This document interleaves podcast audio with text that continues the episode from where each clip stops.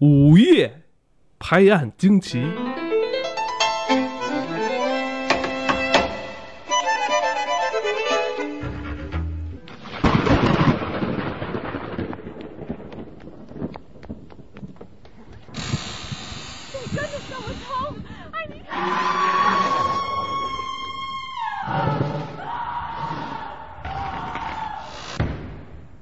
午夜拍案惊奇，请听恐怖小说。吓着听过。向艾宝良老师致敬啊！我太喜欢他了，我从小听艾宝良老师讲的各种鬼故事长大的啊，就是没有那些音效啊。啊，大家好啊，欢迎收听这期的《黑水公园》，我是艾文。嗯，我是金花金院长。清明时节雨纷纷，路上行人欲断魂。借问酒家何处在？牧童遥指杏花村。那咱们今天这期是哦讲酒吗？还是讲恐怖的吧？都准备的是恐怖的。对，我去，今天 咱们跟大家推荐算是恐怖惊悚类的电视剧，嗯，是吧？可以可以这么算吧？可以这么算。美国恐怖故事听名啊儿听名儿 是你肯定得化为恐怖故事了。啊，有地儿也翻译还叫《美国怪谈》，我觉得《美国怪谈》是挺好的一一翻译。美国怪谈可能会更合适一点吧。American Horror Story 这部剧其实已经拍了五季了，嗯，对对吧？对，五季都演完了，马上要拍第六季。嗯，其实呃，这部剧刚开始推出来的时候，我对它兴趣不大，名字翻译过来特别直白，嗯美国恐怖故事。嗯，就是你觉得美国的恐怖故事能吓到谁呀、是吧？无非也就是杰森杰森那样是吧？要不就是都是一些很血腥的东西，就是可能这是咱们习惯性的对他一种惯性的，就是叫什么？你上次说的偏见是吧？对对，其实有点，其实有点。其实美国恐怖故事也分好几，就是美也分很多类型，也分很多类型。嗯常规一般认为类型是那种就是就是什么血浆大胸这种，然后滋儿哇叫唤，这也是一种偏见吧。但是美国确实，哎，对，美国有各种类型的，还是挺多的。嗯那你那你认为就是说，《美国怪谈》这部剧跟以往的一些咱们看过的一些恐怖电影有什么区别吗？嗯，其实最逗的是这个片儿不太吓人。不太吓人。对对对，它虽然叫美国恐怖故事或者叫美国怪谈什么的，但实际上在吓人的这个地方呢，就是说这种纯吓唬你的这个地方做的并不是特别的深入。但是对待这个怪谈，要不然我觉得怪谈名字翻译好呢，这个怪谈上面做的是比较深的。怪谈好像一下就有点，呃，跟咱们这个中国的文文化比较接近哈，有点像奇闻异事的这种感觉、是吧？有有点有点这种感觉，奇闻异事。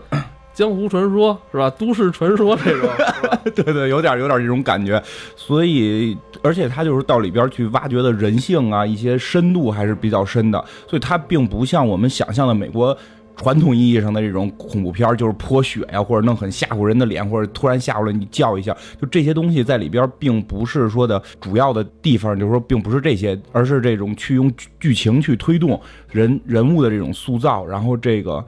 呃，包括这里边很多，我觉得另一个更深层次的恐惧的东西，会其实会给你传传递出来。嗯。呃，你刚才说这种人物塑造，呃，那这部剧跟咱们以往看过的美国的一些恐怖电影不太一样，就是这部剧它的阵容是非常豪华的，嗯嗯，对，有很多都是拿过奥斯卡奖、拿过金球奖的影后、老艺术家来参演这部剧，而且一演演好几季。像这部剧里边吧，像有这个美国的老的表演艺术家，对对对是？吧？杰西卡·兰，那都是那个也都六十多岁了，其实也不缺钱，也奖都拿了无数个了，但嗯打打破头到时候，我一定要演一个，我一定要过来演一个角色，像那个，像在第四季《嗯畸形秀》呃第三季其实就出现的那个大胖老奶奶，那个凯西贝，她是参演过就是小李的那个《泰坦尼克号》，就有她，也是拿过奥斯卡奖、金球奖双料影后，美国实力派的老演员。艺术家，对她就是当时就说，在演第三季就是说，哇，这剧这么好，我一定要给我一个角色。其实我觉得是这样，就对于观众来讲，有时候会觉得这些老艺术家参加可能也并不能代表这个这个，因为老艺术家嘛，他的想法有时候会奇怪。但是实际上，我觉得第五季会更有意思的是这种新兴人类的加入。这个 Lady Gaga 开始主演，还是是啊，对，而且 Lady Gaga 好像现在声称第六季她也会来主演。新兴的这种明星啊，这些什么的，九零后小年轻喜欢的都来都来去，包括那个一演那我演过那个美国恐怖故事来一为荣，对，包括那个新兴的特火那个朱莉亚·罗伯茨的那个侄女吧，应该是叫，对对，她不是也也也也是，就是，已经在里边有了，就是那个里边那个女巫那一季里边那个那个比较漂亮那个时尚的小姑娘，就她是这个茱莉亚·罗伯茨的这个侄女儿，就是现在她在那个美国也非常的火，确实大家都都要来演这个。就是给美国人自己看的。但是，像美国怪谈这个片儿，其实我觉得中国人还挺好接受的。不一也也不一定，就是说，可能有一部分人能接受它里边一些文化，因为它里边这部剧它讲了很多关于人权、宗教的内容，呃，对于咱们的一些观众，他可能不是很能理解。这个片儿不太一样，它不是拍了五季了吗？要拍到第六季，它不太跟别的电视剧不太一样的是，它每季是一个单独的故事。它每季就十几集，是一个单独的故事。不过以这个有一种就是我看网上也说，就是说如果你想看这个片儿，建如果你从来不看美国的东西，或者说你对于这个美国恐怖不太了解，建议你先从第三季开始看，就是那个女巫女巫集会，就是对，然后那一季会比较容易理解，而且也不吓人，看着跟个偶像片似的。说但是质量最高的一般评是第二季，对，是这样这样，咱们先。第二季也是争议最大的一季，第二季跟第四季都是争议特别大。这两季是现在基本认可是最强的两季。这样，咱们先大概讲一下这几季讲的都是什么事儿吧。是吧？先跟大家先，哎，对对，先简单阐述一下哈。我估计可能挺多听众也没看过这个。它每一季讲一个故事，而这个故事呢还挺有意思，它不是以一个故事主线来讲。而是以一个恐怖元素来讲，就是发生在一个恐怖元素之下，它可能有时候会跨越两个历史时间点，有时候会会说跨越比较大的这个区域。嗯，它每一季会找一个元素嘛，第一季找的元素是鬼屋，就是这种凶宅。其实这个是国内国外，我觉得都会有这个这个这个说法的这种凶宅闹鬼等等这种。第一季是讲凶宅是就是在一个大房子里边会闹鬼，第二季是。第二季讲的是精神病院，讲疯人院，讲的是精神病院里的故事。其实精神病院也会让大家觉得其实挺恐惧的啊，你都不知道进去之后会什么样，这个是挺让人害怕的。然后第三季其实讲的就不太恐怖了，叫女巫集会，讲的有点感觉，我看的时候我觉得已经有点像那个 X 战警了，一堆会超能力的人互相互相发大招什么的。对对，其实，呃，但是真的这季是比较容易让人接受的，就是让。不太喜欢看看这种美国恐怖故事人想去看的话，这集很像青春的那啊，对对对对对，因为他讲的是一堆小女巫的故事嘛，而且人真的都挺漂亮，那几个小姑娘。然后第四季讲的是畸形秀，就是这个国外会以前很流行这种马戏团的故事。这季我觉得也挺好看，比如什么双头的女人、龙虾手的这种男人什么那种都。然后对是这样，第五我媳妇怀孕的时候，就现在已经没法再看这季了，就太太就是不太舒服。不要不要看不要看了。然后第五季是旅馆，哎，据说旅馆这个事儿还挺有名的。旅馆这个事儿是有正，其实每一个故事都是有原型的。旅馆这个故事是前几年不是记得。美国闹过吗？一个好像中国的留学生还是一个华裔的什么一个女的，在一个大楼里边就就在电梯里边抽风，然后后来最后在一个那个水箱里被发现，完了还跑到楼顶钻进水箱，对对，完了把也不知道怎么把自己反锁在水箱里淹死。说整个这个这个这个点就是这个旅馆这个点就是以这个大楼说本如果大家可以去百度查，就这个。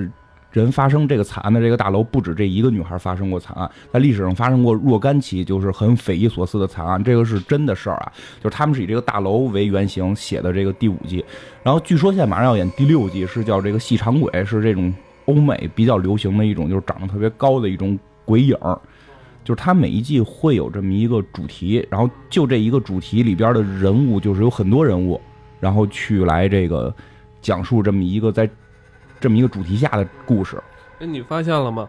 这个这几季，这五季啊，内容，它其实都有点像反映美国当地的这种文化。嗯，对，可能是当地文化的一些捕风捉影的事情，是吧？这个这个，你看女巫文化，嗯，对他们可能一提起来都知道，就跟咱这儿半仙儿的这种东西似的，是吧？？黄大仙儿什嗯包括你刚才说的旅馆的这种闹鬼的文化，其实他们那边是对，其实这国外的旅馆文化也是挺丰富的。对，畸形秀那个是最最明显的，就是这个就是欧美会有这种东西，中国是很少见有这种所谓的畸形秀。嗯，真有这畸形秀是吧？就国外是有的，一直是有的。对也是一个马戏团啊，对对是吧这种形式是一直存在的。就其实这些疾病在国内也有，其实一会儿咱们要详细聊。那个走进科学里还是介绍过一些正经事儿的，走进科学里介绍过那种龙虾手什么这种病人在中国也是有的，但是在中国一般没有这种畸形秀的这，但是畸形秀是其实是挺挺挺残忍的，就是很很不人人道的嘛。其实在中国这方面还好，没有，那美国的这种畸形秀，它是不是也是成长在就是那个那段时时期啊？现在不会有了，现在不会有了。可以通过医学手段就可以给他们进行治疗了哈。呃，其实有些病是根本治不了的，但是但是，嗯，但是怎么说呢？他们其实又会找到其他的出路，但是有一些人还是从事演艺的。其实其实挺重要的，就是畸形秀里边这些人，大部分的有好几个的畸形是真的。就不是电脑特效做的，那个人真的就是畸形到这种程度了。比如有一个女的没有下半身，这个人真的就没下半身，而且这个人好像是去年还是哪年就死就死了，这个人真死了。包括他那几个小脑症患者，就真的是小脑症。那个印度的袖珍娃娃，那个也是真的，那个也是真的，那个也是真。除了几个主演不是，除了几个主演那个那个龙虾手是做的，双头女是做的，剩下的其实很多的那个，就是他那里边畸形的人真的是这个。那他们也算是美国这种特型演员了，是吧？对，其实这类特型演员里。最，这么说的话，那小恶魔都不算什么了，是吧？其实这里最有名的是小恶魔，就就是畸形这些演员里。侏侏儒嘛，就是最最厉害的。那个小恶魔还演过 X X 战警呢，是吧？演过 X 战警那个前传第二集里边的一个一个那个博士，对，哦，你要说 X 战警，好像这个美国恐怖故事里边，他们应该算是男一号吧，连连着演了好几季男一号，他也演过 X 战警。对对对对，快银就是自那个他演那个《X 战警》里那快银太帅了，这小伙子，嗯，这这真有点小李当年的那种哈，金发的那种，有点有点对。嗯。那那嗯。咱其实刚才说那么多了，其实如果听众看过这个剧的话，可能跟咱们会有一些共鸣。但如果他还没看过，可能 听咱们刚才说这么多，好像也是云里雾绕的哈。就是如果你就是你本身对于美国的文化不是特别强的了解，比如对于人权呀，对于它的历史稍微理解的弱一点，以及对于这种这种这个这个恐怖的美国恐怖方式不太接受的话，但是你又想看这个片儿，我推荐你先看第三季，就是《女巫记》，因为它你可以跳着看嘛，因为这每一季都是不挨着的。这一季里边呢，讲的是有一个小姑娘，就咱们大概介绍一下，用最快的方式吧，就是就是有一个小姑娘，她发现她跟一个男孩这个初夜的时候，发现就对方死掉了，就是她后来发现自己这个身体里边就有这个有这个就是诅咒，就是跟谁睡觉谁就会挂。然后她后来就是被家里边就是通知，就是她当场七窍流血，当场挂，然后就被家里边告知，就是她是女巫的后代，所以她要去去一个学校里边去学习怎么当女巫，然后在里边呢遇到了一个一个会瞬间移物的女巫，对吧？那个特别漂亮的那小姑娘，然后那个有一个会那个肉巫毒，就是那个自己扎自己，完了对方就疼。对对对对，其实这种南美的巫术，这是一个黑人演的还，然后呢还遇到了一个这个能够窥探人心灵的，那那个人有点那个国际脸的那个状态，但是特别。就是你看着他好像很傻，但片儿里演的看着他很好似很傻，实际心思特别缜密，而且可以窥窥探对方心灵。然后他们在一个大宅里边去学怎么当女巫，然后同时呢又有这个专门抓女巫的这些女巫猎人，然后再有他们跟这个跟一个这个他们这个属于西方女巫教派嘛，他们还会跟这个黑人的这种巫毒教派去去发生争斗，然后你看起来真的有点 X 战警的感觉，所以还而且主要人特别养眼，就 这一季里边人简直太养眼了，所以看着会比较有意思。如果你是一个对恐怖元素抵抗力很低的人，你可以看看这个。对它也不吓人，对，但是如果你说看两季之后，说这一点儿都不像是 American Horror Story，这跟名字完全是搭不上的话，那其实你可以看看第一季。就是他好像是指就是你，如果你在这屋里死了，你的鬼魂就会被困住，出不来，大概这么意思。但是其实这里边提提到的，包括包括后几季里边都会有。其实女巫那季比较特殊，所以单拿出来。其实剩下几季里边有一些东西是贯穿的，就是性，就是他对于性，对吧？就那里边那女仆不是不是很性感吗？她对这种性跟恐怖的运元素的运用，实际上是挺欧美范儿的。每个人理解不一样。就是我对这件事的理解是这样，就是其实嗯这个恐怖故事，我觉得有点像游戏里的寂静岭。这个美国恐怖故事这个电视连续剧有点像游戏里边的寂静岭的感觉。哦，是吗？对，其实咱们一直说找陆主任聊寂静岭，这个到现在这个人找不到了，找不到啊。找不到。这个你知道寂静岭里边其实最恐怖的不就是那个护士吗？对，脸是这种特别吓人的这种无脸怪，然后但身又身上又特别性感，穿着高跟鞋、白色丝袜、护士装，然后这种那什么小短裙，对吧？其实它就会让你产生一种情感上的扭曲，明白吗？就是你对于他的身体是极度的喜欢，但你又又对他觉得他很恐惧，他的这种扭让你的心灵扭曲，你对一个事物无法用一个正确的态度去看，用这种心理的这种手法，其实让你会别扭。你你你你能明白吗？它会让你别扭，包括像这个古宅，就是这个鬼宅里的这个女仆，她很性感，但是对，但是，她又是危险的，对吧？哎，他好像是勾引谁，啊人他对方看到他就是一个那个少女形象，啊完了，但是让第第三个人看到，其实是一老太太。对呀、就是你你明白这种感觉吗？就是他他基于美好与与与极度的丑恶跟邪恶，这种邪恶是是在一起的，让你对这个事物无法去辨别。对，你在看的时候，你特别恍惚，对就观众都都特别恍惚。他就是用这种扭曲的方法让你觉得，你，我觉得我觉得这个词儿在国内可能没有，咱们就姑且用恐惧来恐怖来说，但它真的跟那种突然咔出来东西吓唬你这种恐惧不一样，它让你心里很不舒服。其实也说下来，就那些恐怖游戏，我真正最后玩不下去，受到心灵创伤的就是寂静岭。你也玩不下去啊？对，就就玩到有一代到后头，我也玩不下去了，就不是因为出了妖怪吓唬你，或者也不是因为打不过，就是你越玩，你觉得你自己越扭曲，越玩你觉得自己越扭曲，会有这种感觉。就是第二季吧，第二突然就第二，对啊，因为我觉得咱们找一季去聊会更那什么。我我我想是这样，咱们就主要可以聊聊第二季跟第四季这两季。然后聊的第二第二季挺精彩的。第二季是非常精彩的，就是 这个其实还有一个挺有意思的是什么呀？一般我们对于一个恐怖片的概念或者一个电影的概念，它就一个就是一个主题，比如外星人就是外星人主题，跟《阿斯档案》似的外星人主题，或者说你如果是这种闹鬼的，那就是闹鬼主题，对吧？你《X 档案》是它闹鬼的也有，外星人也有，但它每一集都是单独的，它不会揉到一块儿。这个美国美国恐怖故事，尤其第二季会挺神的是，他把所有你能想到的这些元素全都给扔到疯人院里了。它其中包括了这个宗教性的恐怖，就是他那个修道院是一个由主教，嗯，这个修女他们去一块儿来建立的这么一个精神病院。然后呢，这里边儿呃主教不会天天去，但是有一个这个修女的头儿会负责这个整个精神病院的运营。其实这个就是它里边有很多关于宗教方面的恐怖的东西，比如它底下有一个小小修女，后来被恶魔附身，哎，这是不是有点跟寂静岭也挺像的？对对都是宗宗教下的这个。对对对，实际上这类我这这个题这个题材，说实话，国人不太好接受，因为咱们确实没有那种宗教的东西。你比如说，他们国外评最恐怖的镜头是那个《驱魔人》里边一个小孩拿十字架，然后杵自己杵自己下体什么的，这种亵渎亵渎神灵什么的，就说很多人当场会被吓晕什么的。咱们看这这有什么的呀，对吧？因为咱们可能对这种十字架，对于这种东西的信仰是没有，所以你不会有这种恐惧感。这个是它其中一条，就是它有宗教性的恐怖。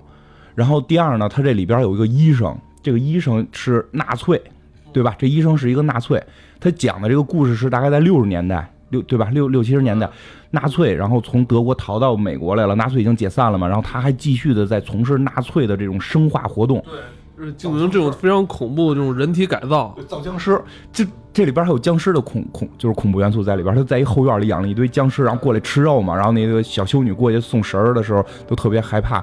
就这里边有这个。然后呢，他这个主角吧，算是其实算你现在也不好说是女女一号还是是女二号，就是这个，因为有时候把这个修女的这个修女头当成女一号嘛，也有也有时候把这个另外一个女精神病人当成女一号了。就这女精神病人其实是一个什么剧情呢？她是一个同性恋，对吧？对，她是一个同他是一个记者，对他本身是一个记者，他想去揭露这个精神病院里边的这种事儿。他是一个正常人啊，他本身想揭露精神病院里的这些呃不人不人性啊，这些没有人权的这些事情。结果呢，他最后被揭穿他是同性恋。在那个年代，同性恋会导致很多很多问题嘛。然后他的那个女女朋友是个老师，我记得，如果同性恋这件事儿被暴露，这个老师就没法儿去上课了。所以最后这个他这女伴儿给他出卖了，然后把他定义为成精神病，就是一个正常人被强行关进了精神病院。对，其实这件事儿有点恐怖的在哪儿？就是你们想没想过，有一天我们如果被关进精神病院，你用什么方法证明你不是精神病？老实点儿呗，你就老实点儿给你吃药啊！就是因为它里边就这些剧情都有，就是他老实就给他吃药，电击他什么这些行为，那这样的话你就很容易你就精神会受到伤害。其实进精神病院本身，我觉得就是一个相对挺恐怖的事情，对吧？就是是，就就因为很多时候我觉得不去想，就精神病院有什么恐怖的，但你真想想一个正常人如果被误诊进了精神病院，这件事儿真的挺吓人的。你无法用任何手段证明你是正常的。你说你是正常的，精神病院里每个人都说自己是正常的，因为这里边最后那个修女，就是这个这个管精神病院的这个修女，最终也被关进精神病院了。对，其实这俩人都是正常的，他们就得想办法证明自己是正常，但你又无法去证明，就这件事儿还真的挺吓人的。然后再有一个更逗的是，这里边那个算是男一号吧，就是那个演快银那个小伙子，他那个剧情简直是令我真是没想到能给塞到这里边来，外星人。对，而且我我觉得他这个他在这剧里有点就是最接近神的人了。他们一家子就跟他有关系，他就是 就是活死了又活的。外星人抓走了一会儿又给救活了，怎么着？然后那个回来还怀了孕什么的那种，他俩媳妇儿最后弄俩媳妇儿嘛。对，它里边还有外星人恐怖，就外星人劫持。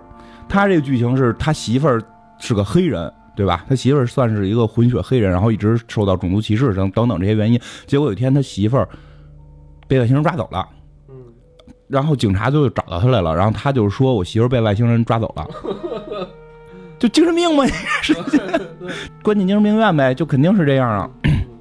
然后他在这里边，就是他也是个正常人，其实，但是他就是因为他媳妇儿被被外星人抓走了，他也没法去证实这件事儿。反正到最后的时候，这里边真出现外星人了哈，对，一道白光，外星人真的就出现了，他有有这种外星人的这种恐怖剧情在里头。咱们不是外星人打仗，就是这种外星人劫持，还有那个而且他那个，我看有有一些那个影评也是说嘛，就是说外星人出现在这个剧里之后，就是把很多这个那个纳粹医生在进行一些科学研究，就是一个讽刺，就是你人类还在进行这种可笑的实验，还在进行这种可笑研究，呃，包括 这个剧里他们还在信奉的这种宗教，对对对，就是都觉得特别可笑，说你们其实都是外星人造的。对啊，它里边还有死神，就真的有一神仙。我那会儿看的时候，我特别想看这死神是不是还在跟那个外星人 俩人在聊。我有点想看这个，这死人是管不管外星人？是不是跟外星人打起来什么的？没有啊，他就是说，他除了这种传统的这基督教的这种宗教，它里边还有这种传统的神话里边的死神的形象，是一个具象的死神，就是过来亲谁谁死。对，就你会发现，他把所有的这些东西像跟那个黑无常、白无常，他们一来了，你就得给你带走那个。对对对对，然后他包括还有一些畸形人，就比如小脑症这种，对吧？里边有这种就是畸形人，一小部分，他你会感觉他把对最最最关键，他还有一个连环杀手，对，他有一个连环杀手，一个变态连环杀手，专门杀女的，然后把这个脸给贴在自己脸上，对吧？这应该是他们美国的一个真实案啊，对件吧？，这个是真实案件，好像是叫血脸吧，还是叫血脸杀手。血脸杀手？这是美国真实的一个案件，他会把这些所有的元素都融到一块儿，其实每一个点都会很好看，而且它又都交织在一块儿。有时候我会觉得，我真觉得这导演很厉害，有时候导演或者编剧吧很厉害。我觉得弄三个元素你往一块儿揉都不好揉，他这个把这么多恐怖元素全都揉在一块儿，你看着就顺理成章，特别的正常，而且里边在什么对于同性恋呀、黑人歧视的这个问题探讨上，其实也还挺深入。然后包括这种人性本身，比如很多细节做，比如那个修女整天看着很刻板，对吧？就看着很刻板，特别正义，觉得是一个老传统。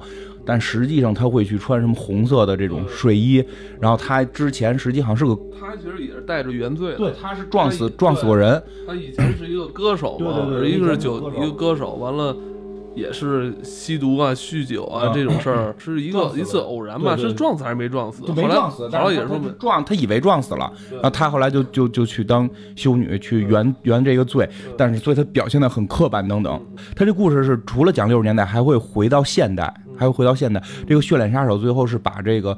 嗯女女主角之一的这个记者，就这个这个同性恋记者给强奸了，然后她就怀孕了，然后她不想生下这个孩子，拿这个衣服钩，然后杵进去要把这个孩子给给处死，对吗？其实挺挺吓人的，看着。这看着挺疼的，然后最后还没处死，然后这孩子又愣活了，然后他这个是有一个时空交替的是，同时还演了现代的事儿，对吧？就这个孩子长大了之后也是一个杀手，然后他要去，就是因为他从小缺少母爱，而且就是他妈妈要杀他，他妈妈还给他扔了嘛，最后而且他还有这个，他这儿子还有点就是宿命宿命论的那种感觉，就是我爸以前是一血染杀手，我以体内有他的基因，我我要继承他。对他就是去也去杀人，然后最后要杀他妈什么的，最后最后他妈也挺狠，最后给他给给给杀了，好像是，就是，哎，你你。其实你会发现这里边的元素特别之多，我是从来没有见过一个片子里边把这种元素全都给用上。而且，呃是，而且他这编剧是真敢编，啊。呃，因为这片子本身就是在美国国内上映，对就是它没什么限制，它只要设定了我这是一什么，嗯，级别的级别的。这个胆儿大也是，就在一个这种宗教国家里，他对于宗教的这个是丑化的。最后主教自杀了嘛，最后就是主教也干了很多特别坏的事儿，然后修女们也都是就是恬不知耻，哎，他那个他那个主教好像也同性恋吧？好像是吧？好像是，我记得是不是有那个镜头？我不记得记不清了。大部分都不是好结果，最后就是全死了。比如那个修，就是小修女，她本身是个好人，结果她被恶魔附体，然后最后也是被 对，最后也是被推到楼下边摔死了嘛。然后那个那个记者算是善终，最后最后从那个精神病院里出来之后，写了披露了这个精神病院的这个多多丑恶等等。有有的网友也是分析说，精神病院的这些所有事儿都是通过他来告知外界，啊就是说他他他说，其实有可能就是他好多东西是被他篡改了，他因为就是一直想搞个大新闻嘛，对对，其实我们这个节目也是这样，这根本就没有这么一个戏，我们就是现在在胡编，所以说的你就觉得怎么可能有这么多内容攒在一块儿呢？都是我们胡编的，哎呀，不能这么看了。我觉得从这个戏来讲，还是相信这个东西，不是说真的存在啊，就不是说这个女的纯这么胡编出来的。这个女的算是还算是善终，就是她最后成名了，但是实际上嗯她被这个自己的女朋友出卖，然后又被别人强奸，然后最后亲手亲手把自己孩子给杀了。也是一个悲剧。其实也是挺悲剧的。那个真是没一个好结果。那个快银那个男的最后写的是消失了，是他就是他一直相信外星人要带他走，对吧？最后发现他得癌症之后，外星人真给他带走了，然后再也没回来。啊我觉得他那而且最神的，最惨的是他那俩媳妇儿嘛，就是这块可以讲一下，他本身他有一个黑人媳妇儿被外被外星人抓走了，嗯然后别人说他杀人嘛，说他是那个血脸杀手，说他杀人，然后他等于是冤枉的，然后进入了精神病院，然后进入精神病院之后，又遇见了一个有点真的是精神病的一个小姑娘。那小姑娘我觉得长得还 OK 吧，然后俩人反正就好了。好之后，这女孩好像也被精神病，也是被外星人抓走了，对，对吧？就也也消失了。然后最后都是跟他之后有了孩子之后被抓走。对，好像说外星人是要研究他，实际上是要研究他的这个 DNA。对，然后最后这俩媳妇儿都回来了，啊，对吧？都回来了，都回来之后，他就那没办法，因为这个嗯头一个走了，我以为你你死了呢，我都为这个进监狱了，我最后找一个很正常，结果他们就三三个人在一起生活很长一段时间。结果对吧？结果他那个头一个媳妇儿最后把那个小媳妇儿给宰了。对，我也不知道，而且是用大斧子给劈了。啊，然后最后这个小这个这个这个黑人这个大媳妇儿也进精神病院了。对我那块儿我就看着特别突兀，这女人的嫉妒心吧？不是，我觉得他不是说简单的嫉妒心啊，就是他这个里边就是说，你被外星人抓走了之后，他好像是说，这个女的是是是怕这个外星人还找他们。你明白吗？他不是说嫉妒嫉妒这个小媳妇儿，是他怕外，因为这个小媳妇儿在外星人弄什么生孩子什么的，他怕外星人还找他们来。他认为外星人跟着他们是因为这个女的，所以想把这女不是他不是也他还是被先带走的哎呀，这 对，反正就觉得她又不能杀她老公嘛，她就觉得把这女的杀了就能解决很多问题，实际上也是神志不清的一种表现嘛，就最后进精神病了嘛。我我觉得就我觉得他们可能从被外星人带回来之后，都都是被被改造了，有点对对对是吧？关键他后来就就是奔 S 档案去了。而且他做出那么一个反人类这么一个举动，我操，我觉得就已经不正常了。对对，其实你看这里边每个人都不是一个完全的我们所理解的完全正常的人，对吧？相对的，你看正常一点的正常一点的人，两个女主角，一个一个实际上是原罪，她觉得自己杀过人；一个是这个同性恋这种，对吧？其实都是在在当时来讲，同性恋也是很严重的一个问题嘛。所以你从这里边可以看到很多有深度的东西。你不会真的不会说让你突然觉得很害怕，但是会让你看完之后会有一种异样的感觉，就是人类到底怎么了？就这些人，对对吧？这些人到底都都怎么了？我们的生命的意义到底是什么？对我们活在这个世上这些躯体是什么样？其实这在精神病院里还挺好体现的，因为他的神志已经不清了嘛，还挺有意思。其实我觉得这一部一直被评为最好的一部。这一部，说实话，我也是从这部入的坑。就是第一部我开始看了，然后看了一段之后，看不太下去，哦，因为这个他找的那个点我可能不是太喜欢。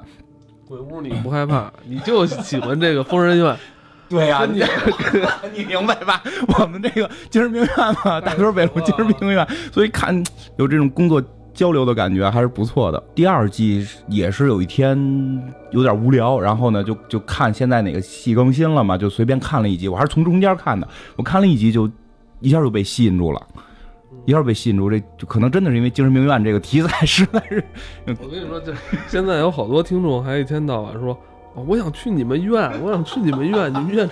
我跟你说，你看完这个《美国恐怖故事》第二季，你你不敢来，真的。真的不敢来，你可不敢来，真的。然后，然然后就是看见之后就开始重新往往前倒了两集，我发现真的不错，然后就从头把第二集看了一遍。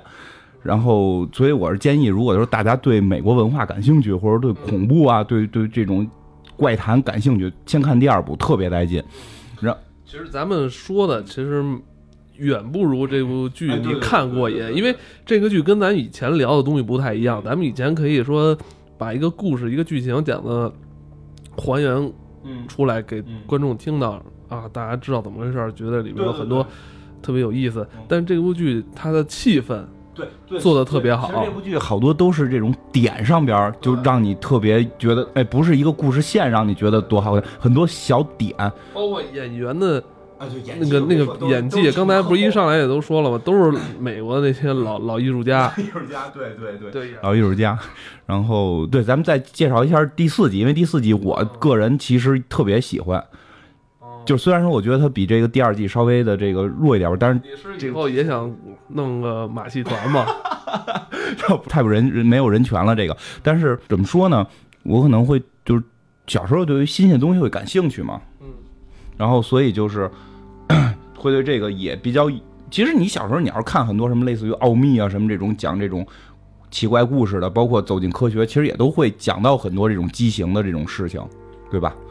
所以这个会因为小时候有兴趣，所以就比较比较爱看。这里边讲的大概就是因为我小时候我们家也住后海那边嘛，我印象中小时候后海这边会有一些演出，就是有点类似于马戏团的那种，有那种帐篷，完了会有那种那个人头蛇身的东西，那个都是假的，那都是假的是吗假？的，怎么但人人人头人但你小时候去后海看过吗？我我看过类似的，但没看过那个人头蛇身的。一般就是耍猴、耍狗熊嘛。不是，他那个我看的，因为我那会儿太小了，可能也就三四岁，好像是他们那个宣传画啊，，宣传画都有，没进去看，家里不给买票，没有钱。那会儿好像真是有，就是八十年代初期那会儿。他中国这些还都基本上是骗人的，基本上就是就是真的，它不是畸形，人头蛇身都是假的，然后他就变魔术的方式弄一个 盒子、箱子什么的。我我偶尔见过一两个，它都是一种假的东西。这个畸形秀是很可怕。我跟你讲哎，那咱们这种这种也算马戏团文化吗？杂技团？算，但是跟欧美的没法比，它其实也是从欧美这边传过来的一种吧。那后来好像就没了中。国传统的是类似于耍猴儿，对哎，对，什么耍猴耍羊这些，就是对于畸形秀这个，一中国还真的其实历史上没有特别的大的兴趣，但是在欧美就特别流行过一段儿。片头还是预告片儿，我记不清了，他又放过好多照片儿，他那个照片是真的，是吗？嗯哎，我我突然我想到，就是以前那个提姆波顿有一部电影《大鱼》，它里边也是有这种马戏团的这种剧情，好像这种个儿特高的一双头人的那种，就是形象，好多是那。个变狼人啊，什么特别高的巨人，然后双头女，这其实这些这真有。呃，我这么跟你讲吧，这个这这种畸形肯定是真，因为我刚才讲了，这里边很多的这个演员就都是真的就是有这种天生的这种残疾，包括那个双头女，那个双头女在网上如果大家查的话，其实能查到，就现在世世界上还确实活着一例双头女，哦，是吗？这是真事儿。真的真的。当然了，她这种双头畸形其实不会像片儿里演的那个女的那么漂亮啊，哦但是她真的，你去百度就是能查到，就是真的现在还活着一对双头女，就是这个连体婴，然后她没就是连体婴连的比较严重，然后心肺什么的都用的是一套了，已经就就是只有脖子分出两个脑袋来，然后一人控制一只手，这个是真的。我跟你 我跟你讲，那个我小时候被激情吓着过，哦我特别小的时候，其其实我你怎么了？你我看你都有点颤抖。我跟你讲，这这个故事，我跟你讲这故事啊，我你是号称自己胆儿特大吗？我特小的时候，我我我应该是在我确定的是我在六年级之前，具体是四五年级、五年级记不清了。然后我当时是先听我爸爸跟我的一个姑父聊过这个话题，就是说他说他们当时是在这个中关村地方上班嘛，中关村哦，就是就是魏公村那一带，他们就是你爸爸也是早期的那个弄弄潮儿，互联网弄潮儿。弄潮儿。那会儿叫 IT 嘛，下海。也是给人打工，乐什么呀？然后呢，这个他们就聊到一个人说有一个叫大脸，就是说他们那块儿会经常见到一个人脸特别大，然后嘴跟鼻子是长歪了什么的，然后特别吓人。然后他们就就是说那个拿那个吃玉米什么的都得搁在一个，就是不是搁在嘴这个位置，是感觉搁在一个什么位置？我当时没听懂，你明白吗？我说这什么情况？人怎么会长这样？但直到有一天，我真见到了这么一个人，就是就是我我去那边找我爸，在魏公村，我真见到了。我不知道有没有北京的听众在大概九十年代中叶在那一带活动过，这个人应该挺有名的。他实际上是什么呀？就是脸部畸形，然后长了一个巨大的肿瘤，把整个的脸的所有的这个骨头全都长碎了，然后这个脸就一直是要就是从鼻子这块就开始畸形，一直耷拉到肚脐眼这个长度。我这么老大呢？啊，对，然后他的嘴和鼻子是是是因为被挤畸形了嘛，是在就是拉长了这个脸的底部，你明白吗？就这个人的脸彻底的从头部一直拉长到这个这个腰部的这个位置，这个脸有这么长，然后这个嘴是在下边，然后眼睛跟鼻子都挤到向另外一个方向去了。然后他吃东西的时候，他要拿手等于是放在肚子这个位置去吃。我操，你这太大了！这这个我确实见过这么这么一例你你人不老叫马哥大脸大脸的吗？这比马哥脸还大多了。这个 这我确实见过这么一例畸形，确实是挺恐怖的，确实是挺恐怖的。我真的当时吓疯了我了，好几天晚上都睡不着觉。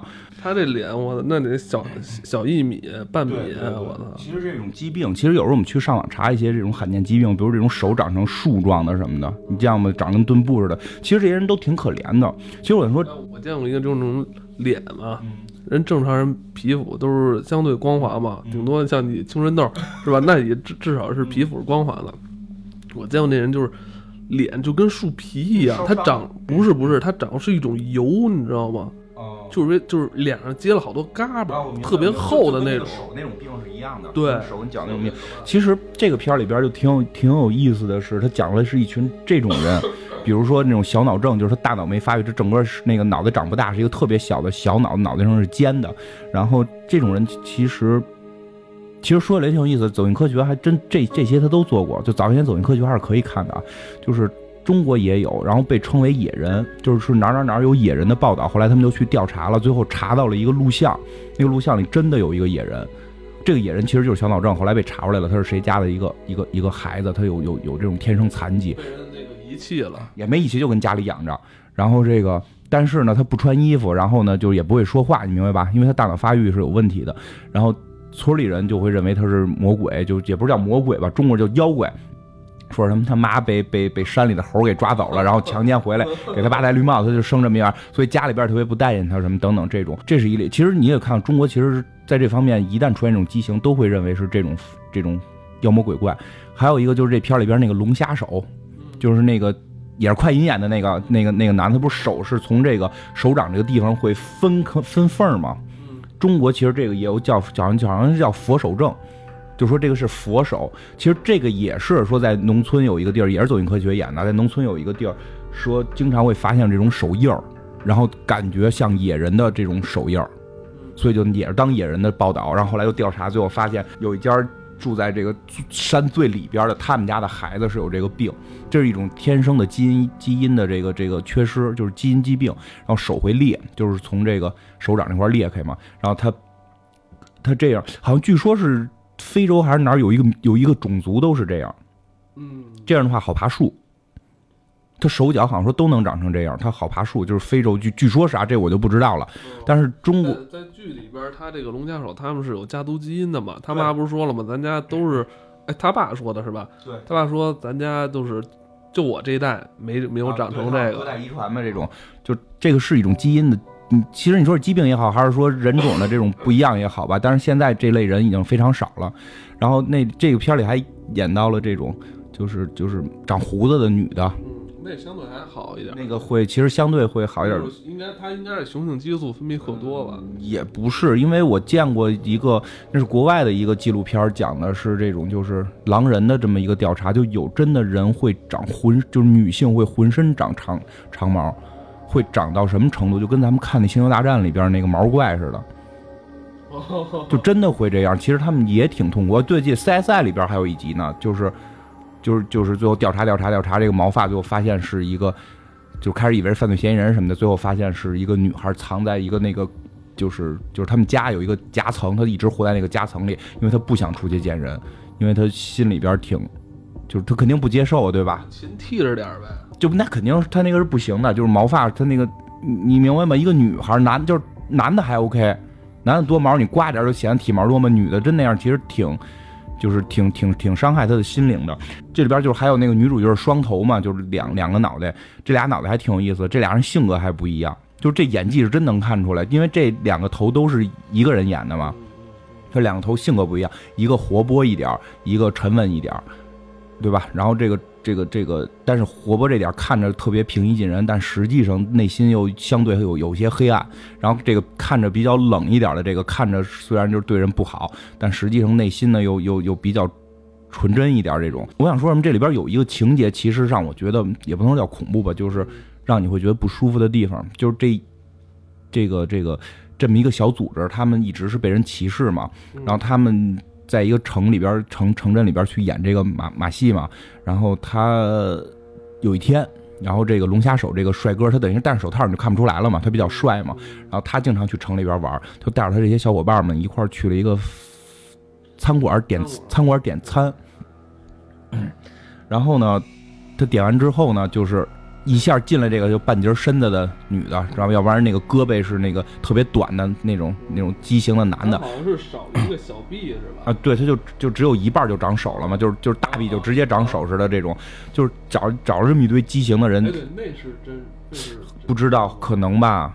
我觉得有点像那个，我还真不知道。就是这些畸形的人进了一个普通人去的饭馆，然后很多人就走。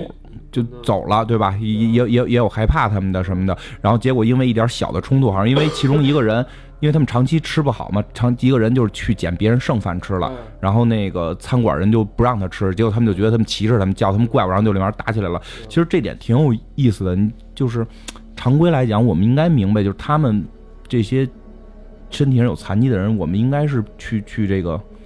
帮助对对对，你说帮助他们也好，说我觉得同情也不合适呗，不能叫同情他们，就是说，对他们反正就帮助他们吧，应该是这种，这这个给他们人权，因为他们也都是生命。其实，咱俩坐这儿讲，我我也能这么说，但真的，你面对这么一个人的时候，你真吃不下饭去。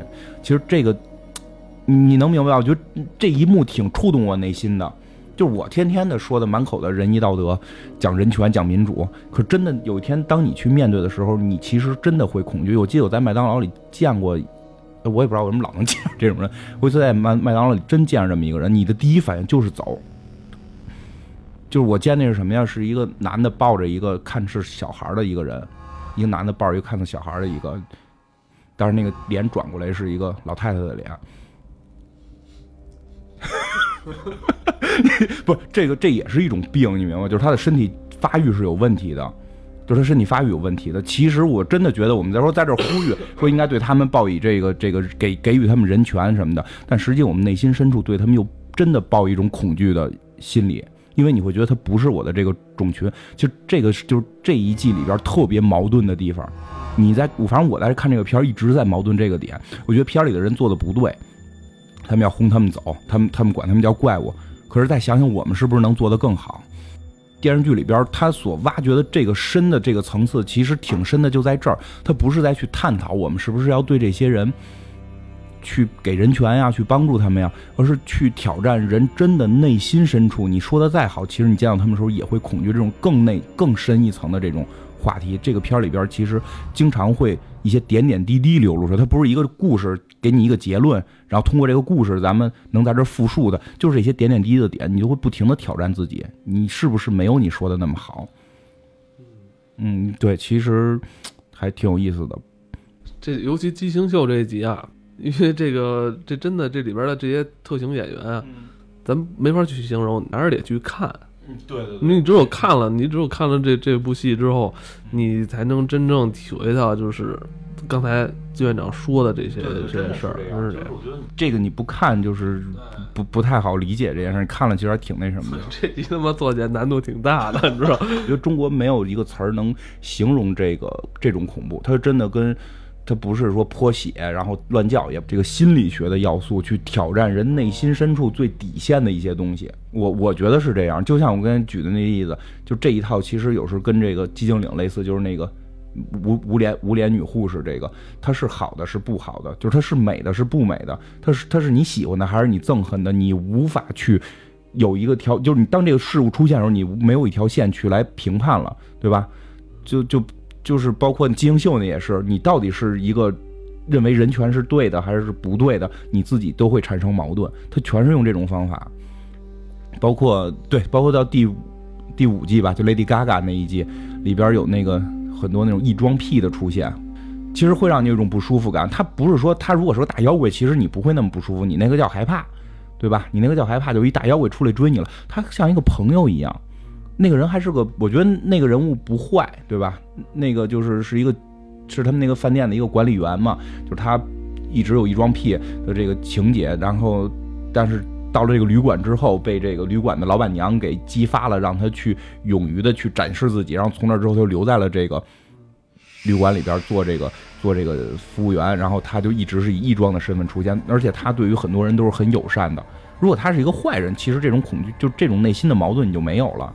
你就会直接给他一个偏见就行了，对吧？这一装屁就死死 gay 什么的，你可以你可以去去，你可以去这么骂他，对吧？当然我我我我不是说歧视同性恋啊，就是说人的这种心理的反应。但是他又是一个你在片里觉得他非常的善良，他非常的可爱，但同时他又这种形象出现，其实是让你内心去产生矛盾，对一个事物的认知出现了这种无法去聚焦的这种情况。所以整个我觉得这部片子里边的大部分的恐惧来源是这个地方。其实包括现在我看那个。十万个冷笑话里边那个，看着也不舒服吧？我也不舒服，真是不舒服。一开始还觉得挺搞笑，但你就跟 其实不不舒服那个。我觉得这个东西是人本身进化过程中的一种本性的东西。我们到了一个社会层面来讲，说这种呃非我非我族群的，我就去仇恨他，这个东西是明显是不对的。但是因为我们已经是人了，是一个社会族群，对吧？是有这种社会有道德有这些东西存在的。但是但是你要退到 DNA 上来讲。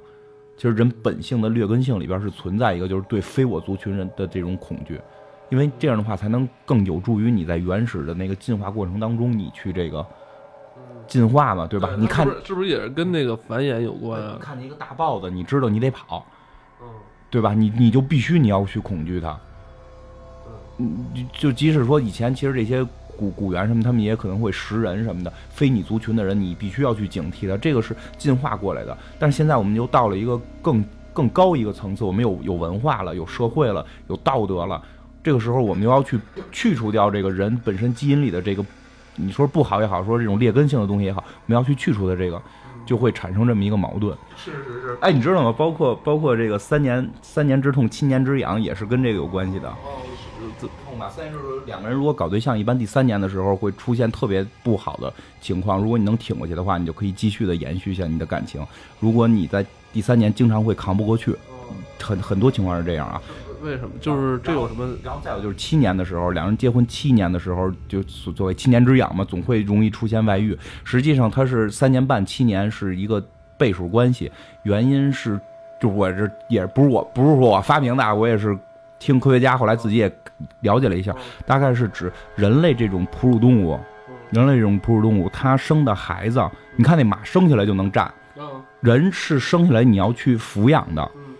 而而且这个抚养是比较复杂的一个抚养，对吧？嗯。所以如果是一个人抚养他，这个人就不能去，不能去打猎，就不能去寻找食物，所以他必须得在能抚养这个孩子的时候，同时得有另一个人能去能去能去找食物，所以所以他会固定这么一个关系，明白吗？固定这么一个关系，而这个孩子一般你怀孕开始，怀孕一年生孩子一年。就是怀孕一年，孩子大概两岁的时候，就可以一个人带孩子，然后同时去打猎。你你你明白吧？所以正好是大概三年多的时间，这个男性就可以离开女性。然后，如果这个这类人就是说正好三年就就想去再再找别的女性，他的这个繁衍率不就大吗？这是咱们从这个等于就是，哎，那你现在还一个人打猎吗？我想告诉你，所以你你 你现在是还想一个人打猎，还是说我想自己再寻觅那个？再寻觅，再寻觅，这个就其实这这不一定是真的，这不一定真的。你说这，我想起来了，就是有这种说法，确实很多东西都是从基因来的。他其实就是为了，还是说我我想再继续，因为他是人这个种族，他他潜意识要继续繁衍嘛。对，继续繁衍，而且要多样性，要多样化。这个要继续繁衍，要多样化。然后，其实恐怖的东西很多时候联系到根儿上是是是跟基因有关，是跟进化有关的。在一个种群里边，这个部落不同会更好，你明白吗？你的多样性更强，因为你在同一个部落里边，你会更容易出出现这种近亲之间。我觉得这东西就说太远了，就还有一种说法，还有一种说法说近亲结婚不不光会生傻子，还会生聪明人呢。说近亲结婚是是是欧就是欧洲一直是流行近亲结婚的，因为他们要保持他们的皇室的种种群性。就贾宝玉跟跟那个薛宝钗不是不是姑姑表亲嘛？他们这样的话，不光是亲上加亲的问题，更重要的是血统的纯正性问题。那那个猫狗现在好多人养宠物嘛，嗯，好多那个折耳猫，嗯，它其实都是残疾，对都折耳猫都是那个呼吁啊，不要再让折耳猫。对。折耳猫的那个就是，据说你一抱它，它就会疼，因为它身上的骨头都是软的。对，包括那都是残疾猫，嗯。这畸形秀，但是大家都喜欢养这玩意儿。对啊，对，其实纯种的什么狗啊，说这狗特纯，它越纯，嗯。你那些那些他妈狗贩子，他才不是说真挑两只族群离得比较远的狗配一下，他他妈都是那个就是同同辈儿的，人就是他妈恨不得那跟你上辈儿的那种，就是就是这种特别不好同种群的有的时候会容易产生畸形或者智力缺陷，但实际另外一半的几率会产生就是血统更纯、智力更好的。所以有有还有一种说法，欧洲实现民主第一件事就是打破了这个通婚问题。就是原先的皇室是不能跟这个王室是不能跟平民通婚的，就就是不光是王室，就是贵族。实际上说要想民主，第一件事打破这个种族，就是这个血缘至上上边的这个屏障。